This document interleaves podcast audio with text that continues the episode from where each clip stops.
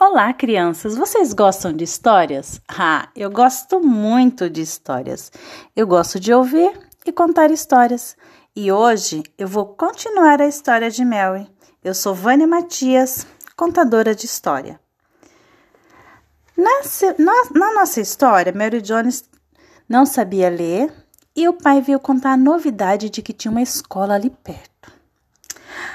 Ai, Mary ficou muito feliz, ficou animadíssima com a notícia, né?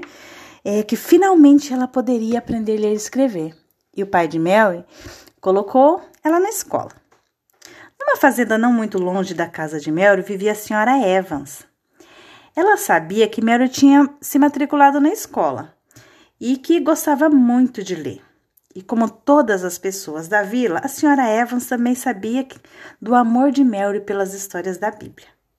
Então, um dia, depois que eles saíram da igreja, a dona Evans convidou Mary e disse o seguinte: Mary, querida, assim que você tiver aprendido a ler, pode vir à minha casa treinar sua leitura com a Bíblia que, eu, que a minha família possui.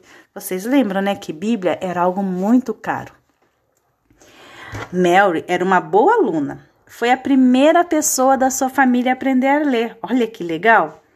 Essa vitória foi recompensada quando o professor de Mary convidou ela para ler lá na frente de todo mundo uma história da Bíblia, mas ela ficou tão feliz, mas muito feliz, que aí ela se lembrou do convite da senhora Evans. Ela falou: "Ah, eu já sei ler, agora posso ir lá treinar". Num sábado de manhã, Mary foi à casa da senhora Evans para ler a Bíblia e ver de perto uma Bíblia. Em cima de uma mesa, no canto da sala, coberta com uma capa bordada bem bonita, Mary viu a Bíblia Sagrada. Chegue mais perto, Mary, disse a senhora Evans para Mary. Mas Mary estava até com medo de tocar naquele grande livro. Ela limpou bem as mãos e virou lentamente algumas páginas e começou a ler. Quando Mary voltou para casa, havia só um desejo dentro do coração dela: ter a sua própria Bíblia. Ai, ela ficou assim, sabe, com aquela alegria. Ai, um dia eu vou ter a minha Bíblia. Chegou em casa e pediu para o papai que fizesse para ela um cofrinho, que ela ia guardar ali todas as economias dela para poder comprar a sua Bíblia. Então, Mary começou a trabalhar. Ela fazia tricô e de, é, meias de tricô e vendia. Ela remendava roupas para as pessoas. Ela criava galinha e vendia os ovos. Ajudava os fazendeiros por perto a cuidar dos animais, a fazer as colheitas. Além disso, ela carregava água do poço para as casas das pessoas que pediam e guardava cada centavo que ela conseguia.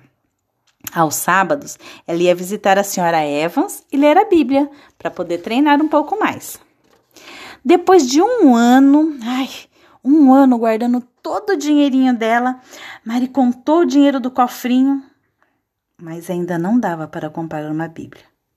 Foi uma amarga decepção, mas Mary persistiu. Ano após ano, ela trabalhou e economizou. Só depois de seis anos, Mary conseguiu dinheiro suficiente para comprar a sua própria Bíblia. Nessa época, Mary estava com 16 anos. Já pensou seis anos trabalhando para comprar uma Bíblia? Era o sonho dela. E quando nós temos um sonho, nós temos que trabalhar por ele. Mas aí surgiu uma segunda dificuldade. Onde Mary poderia comprar uma Bíblia? Não havia Bíblias à venda em sua pequena cidade. Nem mesmo o pastor tinha uma Bíblia à disposição. Mas Mary ouviu que Bíblias eram vendidas na cidade de Bala, que ficava a pelo menos 40 quilômetros de distância. Para chegar a Bala, Mari teria que percorrer um longo caminho que atravessava montanhas e florestas.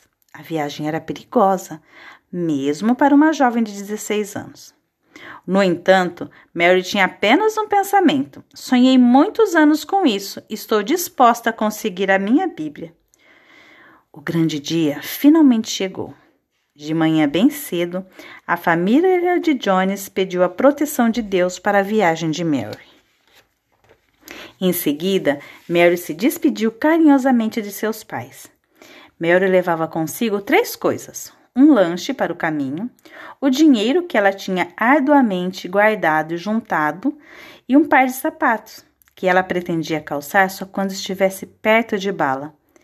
Como ela era pobre, Mary é, fez essa longa viagem de 40 quilômetros a pé e descalça, porque se ela usasse o sapato, iria estragar até chegar lá e sujar.